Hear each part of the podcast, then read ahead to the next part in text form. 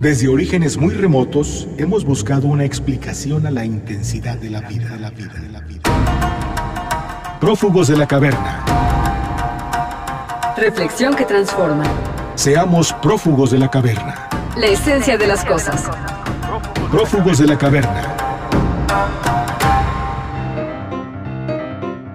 Los seres humanos siempre hemos buscado relacionarnos entre nosotros. Para ello, hacemos uso del lenguaje, que no es otra cosa que signos lingüísticos. Pueden ser orales o escritos. Es a través del lenguaje que comunicamos nuestros pensamientos, sentimientos, incluso nuestros conocimientos. Así logramos entender el mundo y lo comunicamos, pero lo hacemos de maneras tan distintas y estas dependen de nuestro contexto y creencias. Hoy hablaremos del lenguaje y la cognición y para entender más cómo están relacionados, invitamos al doctor en filosofía Axel Arturo Barceló Aspeitia, investigador del Instituto de Investigaciones Filosóficas de la UNAM. Sus principales líneas de investigación son filosofía de las matemáticas, filosofía de la lógica, filosofía del lenguaje.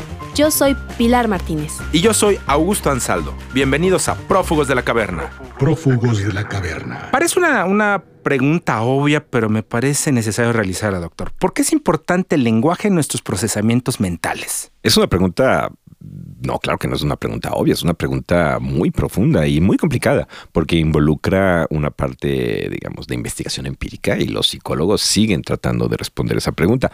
Hay algunas cosas que sabemos y otras cosas que todavía no sabemos acerca de, del papel que juega el lenguaje en, en nuestra cognición humana. Por un lado, es claro que la manera en que nosotros pensamos como humanos nos permite tener el lenguaje y que otras especies que no tienen ciertas capacidades cognitivas no, no han desarrollado el mismo tipo de lenguajes. Y eso ya te dice mucho acerca de lo particular que es el lenguaje para la cognición humana. Pero por otro lado, también es una herramienta muy, muy, muy poderosa. O sea, lo que sí sabemos, lo que sí ya sabemos, es que en el momento en que tú eh, verbalizas, el momento en que tú organizas lingüísticamente eh, lo que estás pensando, eso te permite darle un tratamiento distinto te permite concentrarte en ciertas partes, te permite analizar las cosas, estructurarlas de otra manera que si no pensaras lingüísticamente no podrías hacer. No estoy diciendo que a fuerzas todo lo tenemos que pensar lingüísticamente, también tenemos muchas otras capacidades de representar la información que también tienen eh, pros y contras, al igual que el lenguaje. Pero el lenguaje es una herramienta realmente muy, muy, muy, muy poderosa. Nosotros estamos utilizando nuestro, nuestro lenguaje interno todo el tiempo cuando estamos pensando, especialmente cuando estamos pensando cosas complejas en las que tenemos que concentrar y tenemos que ser más cuidadosos en el análisis. No cuando estamos, no sé, viendo que simplemente no nos atropellen a la hora de cruzar la calle. Pero cuando estamos concentrados, comúnmente el lenguaje nos está ayudando a mantener eh, la información en la que nos estamos concentrando no es nada más una forma para comunicarnos. O sea, sí es importante como comunicación, pero va más allá. Exactamente, es una manera de representar información. De, y, cuando decimos representar información, queremos decir muchas cosas, porque queremos decir organizar información. Y como tú bien sabes, eh, la información es útil o inútil dependiendo también de cómo lo organices. ¿No? Entonces, como herramienta de organización, pues el lenguaje nos abre la posibilidad de un montón de nuevas maneras de pensar que otro tipo de especies que no tienen este, este lenguaje, pues no pueden hacer. Entonces, el lenguaje es una manera en la que nosotros tratamos la información. Entre otras cosas, sí. ¿Eso podría modificar la manera en cómo vemos el mundo? ¿Nuestra cultura? Wow, buena pregunta. Eh, hay un sentido en el que sí y hay un sentido en el que no. Hay un sentido en el que sí, en el que creo que hay suficiente evidencia de que si no tuviéramos lenguaje no tendríamos la cultura que tenemos. ¿no? Es decir, las culturas humanas son culturas que son muy complejas, la manera en que nos organizamos como sociedades, la manera en que nos establecemos vínculos con otras personas, son muy complejas y esa complejidad eh, la podemos lograr, la podemos manejar, entre otras cosas, porque tenemos lenguaje. Entonces, en ese sentido, sí, por supuesto que nuestra cultura es una cultura de personas con lenguaje. Pero no en el sentido de que, no sé, si tú tienes un lenguaje distinto al mío, esto va a cambiar drásticamente tu, visión del mundo, ¿no? Porque tú le llamas algo pool y yo le llamo alberca. Pues no, eso no, no va a cambiar. No, cambia mucho. mucho. Eh, precisamente esta relación hay una afirmación o una controversia que ha habido a, lo largo de la historia de la filosofía en el que es posible pensar sin lenguaje. Ah, por supuesto que es posible pensar sin lenguaje, por supuesto. Dan todos los animales que piensan y piensan muy bien, algunos de ellos, bueno, no todos piensan muy bien.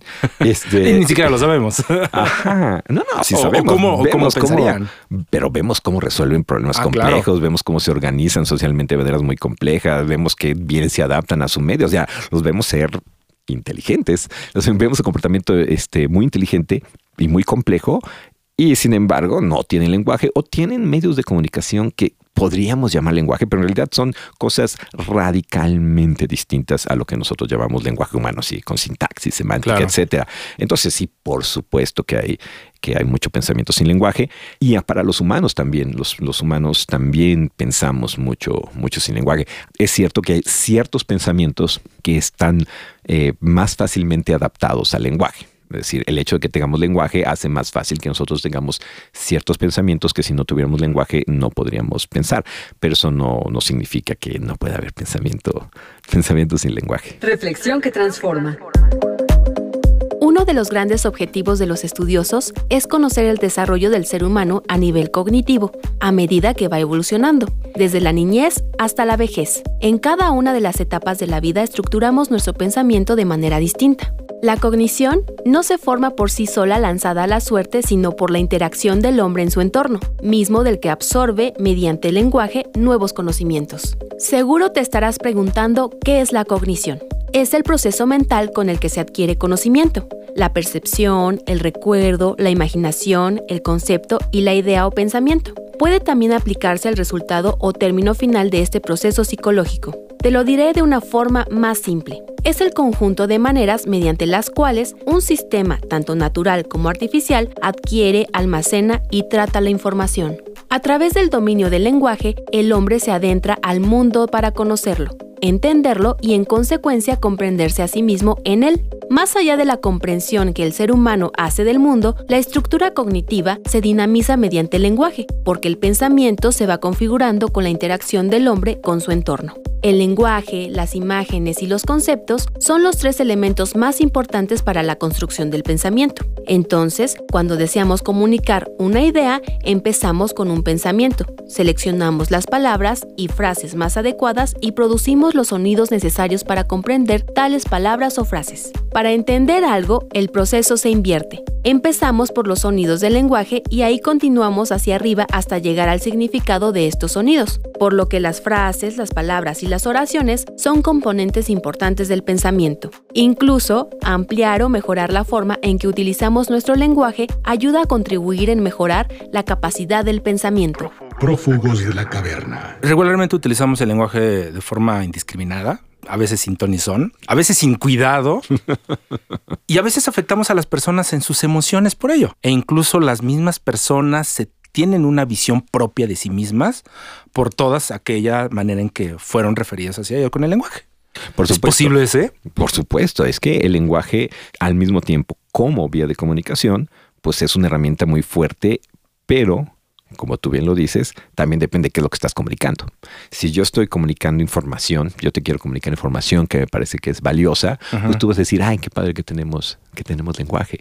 Pero si yo lo que quiero comunicar es, no sé, una emoción negativa que tengo hacia ti y por lo tanto te insulto o algo por el estilo, pues ahí se vas a decir, oye, qué mala onda con el, con el lenguaje. Entonces, cuando hablamos de herramientas, pues esto es muy común, ¿no? La, la herramienta este, puede usarse ahora sí que para bien o para mal y el lenguaje no es no es la excepción. Tú puedes utilizar el lenguaje para engañar, para humillar y ese tipo de cosas, o puedes usarlo pues para fortalecer tus vínculos con los demás, para cantar, para hacer tantas, tantas cosas. El lenguaje es, como tú lo has dicho, es una herramienta poderosísima y esto jala en varias direcciones. ¿Cree que es necesario esto, que eh, este mejoramiento en esa habilidad lingüística para que seamos mejores personas? Ah, claro, yo sí creo que, que podemos mejorar nuestro uso del lenguaje y de esa manera convertirnos en mejores personas, tan sencillo como lo que acabamos, acabamos de decir, ¿no? O sea, si aprendes a ser más preciso, pues eso te va a permitir ser mejor persona cuando es necesario ser preciso. Si, si tú aprendes a eh, no expresar tus emociones negativas de una manera eh, agresiva con palabras hirientes, pues eso también te hace mejor persona. O sea, cada vez que utilizamos el lenguaje hay un pequeño riesgo ¿no? de, usarlo para el mal o para algo que nos, eh, que nos hace peores personas, para decirlo así, en términos muy, muy, muy vagos. Y eso también es la posibilidad de aprender a hacerlo mejor para ser mejores personas. Una reflexión final, doctor. La gente que le gusta hablar del lenguaje y la cognición también muchas veces está ligado a a ciertos chauvinismos, ¿no? De que, ah, es que este lenguaje, como tiene este concepto que los demás lenguajes no tienen, tiene esta palabra, te permite, no sé, este, ver cosas que los demás no pueden. Y, hay mucho chauvinismo acerca de, si tú ves la historia de, de, hasta de la misma lingüística, vas a ver que había mucha gente que estudiaba la relación entre lenguaje y pensamiento porque a fin de cuentas lo que quería era justificar que, que la gente que hablaba su lenguaje era, no sé, más inteligente o más racional o tenía mejores capacidades, veía mejor el mundo y no, no hay que caer en eso. El lenguaje está estrechamente vinculado con la expresión y comprensión de los pensamientos. Muchas de nuestras palabras corresponden a conceptos que se encuentran entre los componentes del pensamiento. Debido a que nuestra lengua determina las palabras que usamos, también la forma en que las combinamos. ¿Será posible que el lenguaje determine cómo pensamos y sobre qué pensamos? Algunos teóricos consideran que el lenguaje afecta la forma en que pensamos y las cosas que pensamos. Es decir, es posible que el lenguaje que una persona habla determine el patrón de pensamiento de la persona y su perspectiva del mundo. Por ejemplo, la forma en que un grupo étnico se refiere a su entorno, los conceptos que utiliza, las oraciones que construye, lo que contribuye a la formación de una forma de pensamiento, creencias, actitudes, etc. Así el vocabulario técnico de cualquier campo de estudio o disciplina permite a las personas pensar y comunicarse con mayor facilidad, precisión y en formas más complejas. Bueno, pues así llegamos al final de otra emisión más, Pilar. Les recordamos que también pueden estar en contacto con nosotros a través de Facebook. Y nos pueden encontrar con el nombre de Prófugos de la Caverna. Agradecemos a nuestro productor Hernán Nájera.